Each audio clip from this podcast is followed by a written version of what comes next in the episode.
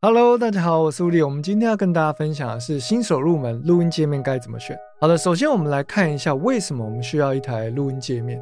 第一个呢，就是要取得更好的音质。怎么说呢？因为在录音界面里面呢，有一块晶片叫 ADDA 晶片，它可以转换 analog 跟 digital 讯号。那什么是 analog 讯号呢？比如说我们在呃舞台上唱歌的时候，当你的讯号啊透过麦克风。进到啊 mixer，然后透过外场喇叭送出来，没有进到电脑状况情况下呢，算是类比的讯号。那当你进到电脑里面呢，因为电脑里面的世界是零跟一嘛，所以当它送出来的时候呢，跟送进去的时候必须要做一个转换，就好像中文跟英文，如果你没有通的话，你需要一个翻译。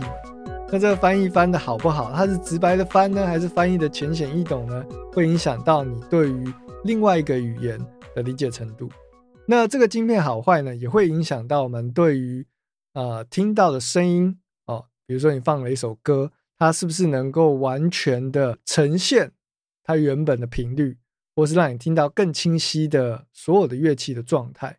所以这个晶片的好坏呢，会影响到你耳机听到的声音状态，以及你喇叭播出来的声音状态。我曾经呢有用一模一样的喇叭。然后换了录音界面以后，觉得哎奇怪，我喇叭声音怎么变好了？所以当你需要更好的音质的时候呢，你的耳机原本都是插在电脑上嘛的耳机孔上面。那如果你买一个录音界面，你就可以把你的耳机插在你录音界面上。这时候呢，因为你的晶片转换呢换掉了，变得一个更高规格的晶片的时候呢，你听到声音也会变得更好。好的，再来我们看到为什么要买录音界面的第二项原因呢，就是。衔接专业的麦克风以及监听喇叭，那大家可以看一下你电脑上面的耳机输出孔，基本上呢，你没有办法去衔接舞台上使用的这种专业的喇叭的 XLR 的接孔，所以呢，如果说你想要买呃舞台上表演的这些麦克风，或者是录音室使用的这些专业麦克风呢，你就需要一个 XLR 的麦克风线，并且你需要一个 XLR 的接口。也就是说，你的电脑以前我们的话就是买 PCI 卡嘛，就是买一张录音卡插在你的电脑上面。那现在电脑不需要了，你就接一个 USB，然后接录音界面，你就会有这个孔。那这个孔呢，就可以把你的麦克风线接上去。那透过 USB 呢，将你的讲话讯号或者唱歌讯号传到你电脑里面。再我们看为什么需要麦克风，第三个原因就是你可以顺便取得入门级的免费软体。比如说像 Studio One 啊、Apton Live 啊，或者是 Reno Luna Recording System 啊之类的软体。那等一下我们后面会讲到。再来，我们看一下为什么不推荐使用 USB 麦克风。这是因为呢，USB 麦克风它是属于一个过渡型的商品。如果说呃，尤其是你是使用 Windows 的作业系统的话，当你接上 USB 麦克风呢，这个刚刚讲的 ADDA 的晶片呢，就会使用 USB 麦克风上面的这一个 ADDA 晶片。那在转换上呢，它没有办法同时录到两个声音，这是因为你那个晶片呢在你的麦克风里面，所以呢，你接了另外一个 USB 麦克风的时候呢，你只能二选一，你没有办法就是同时录两个声音。所以我会建议呢，如果说你未来有需要同时录两个麦克风以上的状况的话呢，就直接买录音界面。再来就是第二个不推荐的原因，就是因为 USB 线太短了，它很容易会脱落啊。比如说你录到一半，然后可能不小心勾到你的线，USB 线就会脱落。那 XLR 的线呢，它有一个卡损，所以它比较不会有脱落的问题。再来第三个原因就是部分 USB 麦克风呢没有办法连接直立式的麦克风架。稍微有唱歌的人就知道，说你坐着唱歌跟站着唱歌使用到的机群是不太一样的嘛。那站着唱的时候呢，也许你会有更好的发挥。所以，如果你想要站着唱歌，那你的 USB 麦克风架又没有办法锁在直立式的麦克风架上的时候呢，这时候就有点可惜啊，你没有办法做更进阶的应用，你没有办法拿到其他地方做录音，那 USB 线又太短，所以你只能在电脑前面录音。那相对的，有时候就会有点不方便。再来呢，就是我会建议大家在购买录音界面的时候呢，尽量是购买台湾的公司货，也就是总代理的货啦。好的，接下来我们就来跟大家介绍几个我个人比较喜欢的录音界面品牌。那第一个就是 Universal Audio 的的这间公司呢，那他们公司呢其实有非常悠久的历史。那我个人也使用他们录音界面一直到现在。那这间公司呢，他们最让人家惊艳的就是他们的插件做的很拟真哦。总之呢，这是一间历史悠久，然后并且品质很好的一个品牌。那再来呢，第二个品牌呢就是 SSL。SSL 这个品牌呢，在业界也是非常的知名。他们在早期呢，制作了非常多大型的 console，像那种录音室的大型音控台哦，所以在品质上呢，也是非常有保证的。再来呢，是 IME 这个牌子，IME 这个牌子呢，是一个德国品牌。那他们的录音界面呢，基本上就是非常的耐用，听说用个十年都不会坏。那品质呢，音质呢，都没有话说。那么在之前呢，我也曾经使用过他们的 UCX 这台录音界面。在使用上的体验上呢来讲，他们也有虚拟 console 可以让你做更进阶的设定。再来，我们看到的是 Artoria 这间公司。Artoria 这间公司呢，早期是呃从 MIDI keyboard 起家的，那他们也做了很棒的呃虚拟的合成器音色。在最近呢，他们也推出了一个 Mini Fuse 的入门级的录音界面。那这台录音界面呢？也可以对应我们的 iPhone 跟 iPad 进行连接、制作音乐或是直播等等。再来是 Foxrite 这间公司，Foxrite 这间公司呢也是历史非常悠久了。那它跟呃 Novation 是同一间公司旗下的品牌。那在坊间呢也有非常多对于音乐有兴趣的人呢，也会购买 Two i Two 的这一台录音界面，算是国民机啦。在台湾也非常的火红。接着呢，我们来看一下 Presonus 这个品牌。Presonus 这个品牌呢，在早期是制作呃成音相关的硬体。那在画面上，大家可以看到是它的呃录音室使用的 Rack 型的录音界面。那他们公司呢，在后来呢推出了 Studeon 这套软体。呃，Studeon 这套软体后来越来越火红了以后呢，他们的录音界面相对的销量也就跟着提升了。接着呢，我们来看一下 Audient。Audient 这间公司呢，最有名的录音界面就是他们的 ID4。在设计上以及在音质上都有不错的评价，但因为我个人本人没有用过，所以在音质上我不好说。那大家如果有兴趣的话，也可以去呃观察看看。那再来呢，就是呃 M Audio 这间公司了。M Audio 这间公司呢，它基本上呢就是早期有跟 a b i 的，也就是 Produce 那间公司呢做合作，可是呢现在他们已经没有合作了。那 M Audio 的优点呢，就是他们的价格相对的比较亲民一点。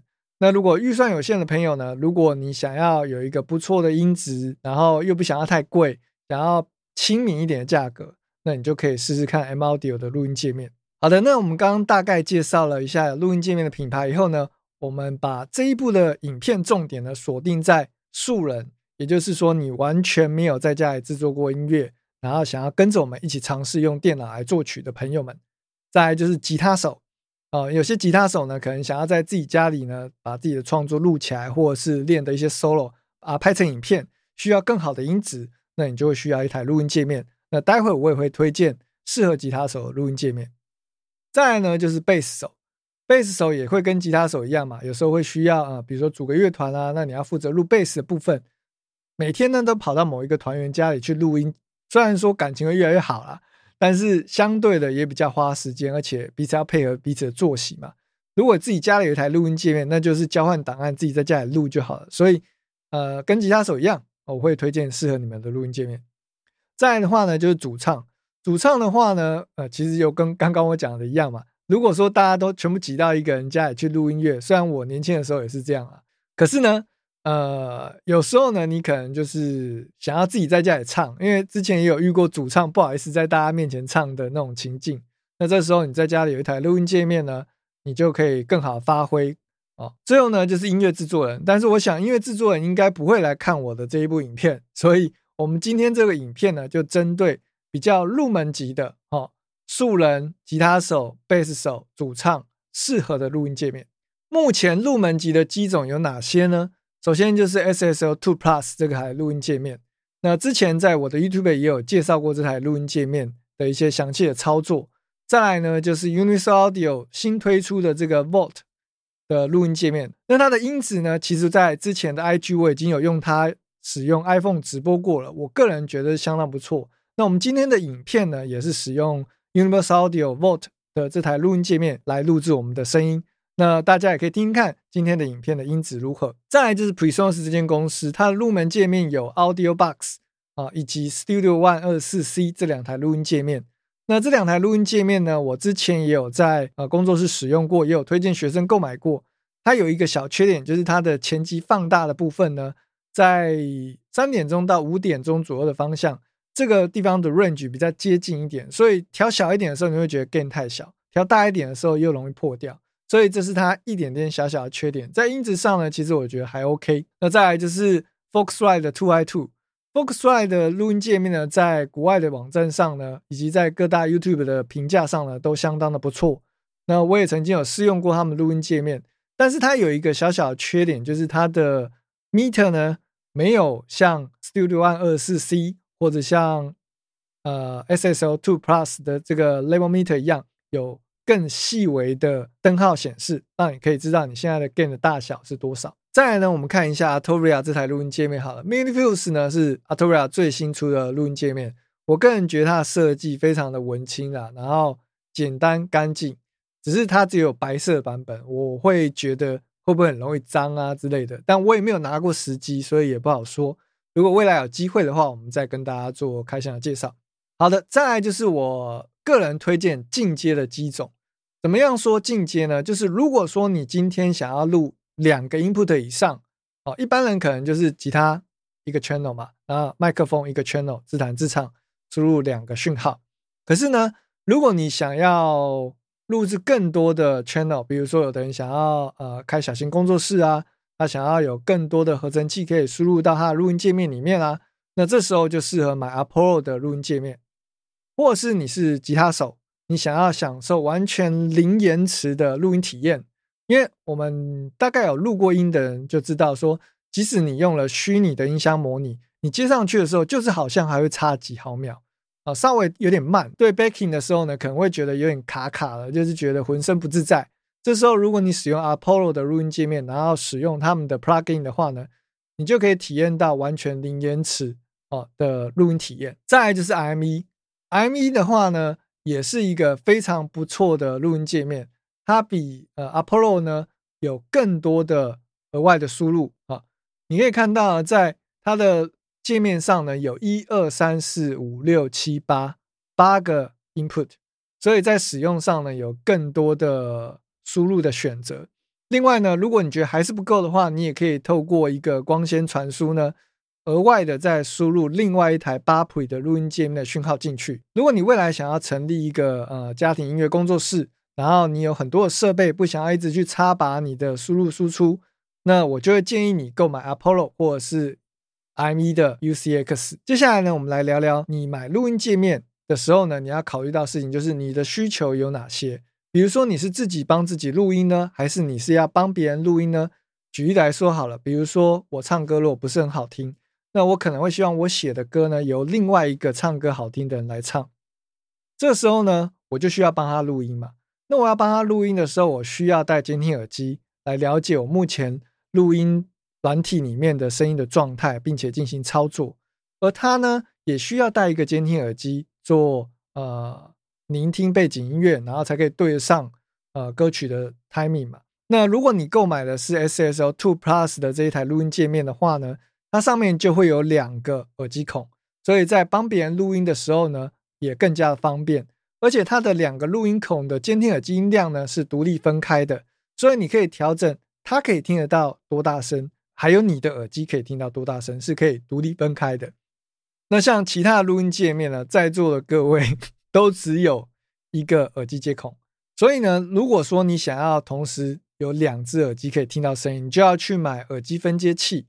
那好一点的耳机分接器呢，也许可以一次转四个或一次转两个，但是它没有办法调整个别耳机之间的音量比例。在使用上，如果你很在意这个的话，你可能就要考虑购买 SSL Two Plus，记得要 Two Plus 哦。如果是 Two 的话，就是只有一只耳机接孔；那 Two Plus 的话，就有两只耳机接孔。啊，那如果你帮自己录音，在家里自己宅录，然后录吉他、录贝斯。录 vocal，那就没有这方面的困扰。那如果你想要获得更好的音质，你就需要更好的 ADDA 转换晶片。那这个晶片的好坏呢，取决于它的成本嘛。所以，当你买到比较进阶录音界面的时候呢，它的音质表现上当然相对的会更好。那我目前有试过的入门机种里面呢，我会建议呃 Volt 或者是 SSL Two Plus 或是 SSL Two，它的音质相对的是我个人有听过的里面呢，我觉得非常令我惊艳的。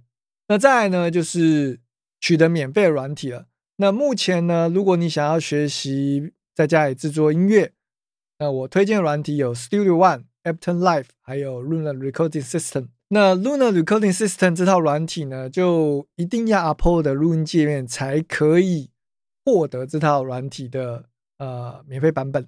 那如果你是买其他录音界面的话呢，比如说像 Universal Audio 的录音界面的 Volt Two 或者是 Volt Two 七六，就只会送 Ableton Live 的 Lite 版本，还有 Two i Two 啊，Mini Fuse 或是 SSL Two Plus。那如果你想要获得 Studio One 这套软体呢，你就一定要买 Presonus 的 Audio Box 或是任何他们家其他录音界面。那入门机款的话，就是 Audio Box 跟 Studio One 二四 C 这两个选择嘛。再来的话呢，就是 Luna Record System，我们刚刚也讲过，它就只有 Universal Audio 的 Apollo 才会送这一套软体。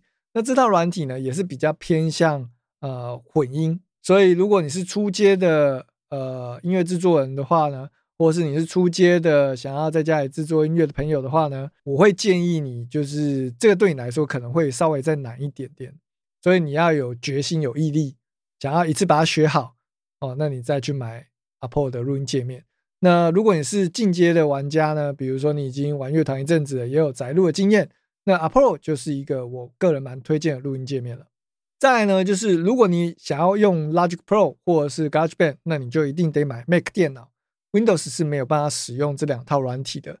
当你买 Mac 电脑的时候呢，它会送你简单版本的 GarageBand。那如果你用 GarageBand 习惯的话呢，你就可以购买大概六千多块的 Logic Pro。我目前使用的体验下来呢，是在这十年来啊，它都没有收我更新的费用。可是这，因为它现在是 Logic Pro Ten 嘛，如果它升到十一的时候，我们就不知道它会不会再收费了。那我们就再观察看看喽。再来就是你要去哪里获得这些呃录音界面呢？首先，如果你是住在欧美地区的话呢，你可以去 Sweetwater 哦，Sweetwater 是一间呃音乐器材的网络经销商哦，你可以在上面找到非常多呃便宜且知名的器材以及软体，但是呢，他们有跟一些公司签协议，就是说他们的商品是没有办法卖到亚洲的。所以你在买的时候呢，如果说你是想要直接买水货，你就要注意这个问题哦。再来就是他们的保固好像是跟品牌商有做切割的样子，就是说你没有办法找原厂保固，你都是要找 Sweetwater 这样。我记得我之前曾经买过一次，他们是这样跟我回复的。所以你在购买上你要特别注意，就是如果你买了 Sweetwater 上面商品，可能你没有办法找台湾的代理商处理，你就一定要把商品再寄回 Sweetwater，而且你也没有办法针对个别商品啊送回原厂做维修。比如说像如果你买 Apollo，你可能没有办法寄回 Universal Audio 做维修，你要寄回 Sweetwater 这样。好，接着就是 Reverb 这间公司了。Reverb 这间公司呢，他们早期是做，好像是做二手乐器交换买卖，但现在他们也有卖一些全新的音乐制作器材。所以，如果说你有呃在国外想要买音乐器材的话呢，尤其是吉他之类的东西，也许 Reverb 这间公司呢就是你的不错的选择。但是我个人是没有在上面买过东西了。再来呢，就是 Tunman 这间公司了，但是我不确定是不是这样念，因为它好像是一间德国的公司。那在他们网站上呢，你也可以看到蛮多音乐制作相关的器材、乐器之类等等的商品，那价格也是相当的优惠啦。所以如果说呃你有兴趣的话，你也可以在上面找找看有没有你需要的商品。好的，那因为这些网站呢都不在台湾，所以如果你是在台湾或者是亚洲区域的话呢？你我我还是建议你们跟当地的代理商做购买啦。那因为这样子呢，也会比较品质保障。比如说，为什么要在本地购买？就是维修速度嘛、料件跟运费相关的问题，在当地的代理商购买呢，相对来说呢比较有品质保障。除非说你呃坏掉，你就打算买新的，直接升级。那这样子的话呢，你就不太需要 care 说要买总代理货还是买水货了，因为反正坏掉你就直接升级嘛。但是如果你是预算也比较有限的朋友，害怕买到机王，然后不想要面对后续跟国外这边英文通信的状况的话呢，买国内的总代理的货呢是相对比较保障的。那像呃 Two I Two 呢，Focusrite Two I Two 呢，以及 Mini Fuse、a t o y a 的 Mini Fuse 呢，都是由台湾的英凯国际所代理的。那我刚才推荐的 Universal Audio 的 Volt Two 呢，以及 SSL Two Plus 都是由新力声乐器所代理的。那大家如果有空去西门町的话呢，也可以去他们的门市看看。那在门市里面呢，也有非常多的商品，比如说像 Bot Two 的录音界面啊，或者是麦克风啊，可以供你做选择。那你想要看到实体的商品的话，也可以到门市去玩玩看。再来呢，就是 I M E 这个录音界面啦。这个录音界面品牌呢，是由 MIDIMO 所代理的。那 MIDIMO 这间公司呢，也是非常多的音乐制作相关的产品，所以有兴趣的朋友呢，也可以去呃他们的官方网站看看有没有你需要的商品。好的，那如果在看这部影片的你呢，还没有买任何的音乐制作相关的器材，或者是你曾经有做过一些简单的音乐，我会建议你，当你需要混音的时候呢，你就差不多该买录音界面，因为原本电脑里面的晶片呢，并不能还原更好的音质，所以你听到乐器呢，可能会有点模糊。那之前我们在上课的时候，也有学生因为买了录音界面，发现，哎，同样是铁三角的 M 五十 X 的监听耳机。换了录音界面以后，声音就变得更清晰、更清楚了。那混音是非常需要呃好的监听的，所以当你想要开始学习混音的时候，我会建议你买一台呃音质不错的录音界面，或者是呢，你开始需要录一支麦克风以上的需求的时候呢，呃，USB 麦克风呢已经没有办法符合你的需求了。这时候你就开始要考虑是不是要换一台不错的录音界面来延续你后面的呃音乐制作相关的工作了。那在这部影片的最后呢，我也要跟大家呃简单的呃分析一下，说怎么样选择适合自己的录音界面。首先你要考虑到的是你最在意的事情是什么。比如说你在意的是音质的话呢，我会建议你选择 Focusrite Two I Two，或者是 Volt Two，或者是 SSL Two Plus。那因为我个人呢有使用过这三台机种，我觉得声音上面呢都非常的不错。那如果你希望获得更好的音质的话呢，你就可以考虑这三台录音界面啦。那根据你的预算去做选择。再来就是，如果你是价格取向的话呢，我会建议你购买 Mini Fuse 或者是 Audio Box 或者是 Studio 二十四 C，那你就可以用更便宜的价格呢取得你的第一台录音界面。好，那如果你是在意软体的部分的话呢，比如说你就是想要先买录音界面的时候呢，同时有一套呃 Ableton Live 的 Light 版可以做使用，那我就会建议你购买 Universal Audio 的 Volt Two，或是 Focusrite Two I Two 啊，Arturia 的 Mini Fuse，或是 SSL 的 Two SSL Two Plus 或 SSL Two，都是一个很好的选择。那刚刚有讲到 Studio 的话呢，你就只能买 Presonus 他们公司的录音界面。啊，因为其他公司呢都不会送 Studio 这套软体。最后是 Luna Recording System 这套软体，那这套软体呢是由 Universal Audio 他们公司所开发的。所以目前呢，你要获得这套软体的唯一方法，哦，就是需要一个 Apple 的录音界面，你才可以解开封印、解开枷锁来使用呃他们家的 DAW 软体。那最后呢是呃，如果你在意的是 I/O 的接口。比如说你的 input output 想要多一点的话呢，那可能你就不适合上述的其他的录音界面，因为他们在扩充技能上呢都没有办法做扩充。所以未来如果你想要再升级你的输入跟输出的接口的数量的话呢，你就必须要卖掉，再换一台新的。但是如果你有这方面的考量，你在意未来的扩充性的话，其实你可以直接买 Apollo 的录音界面，或者是呃 IME 的。BioFace UCX 相关的系列，那你就可以呃避免说未来还要去烦恼转售的问题。基本上，如果你买到像 Apollo 或者是 ME 这么高规格的录音界面的话呢，它不会那么容易坏，除非说你的咖啡有倒在那个你的录音界面上啊，不然基本上它不会那么容易坏。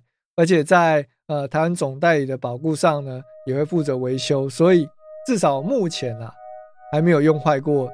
这两台其中一台录音界面哦，那 M 一的话呢，之前我使用大概三四五年的时间都没有坏过。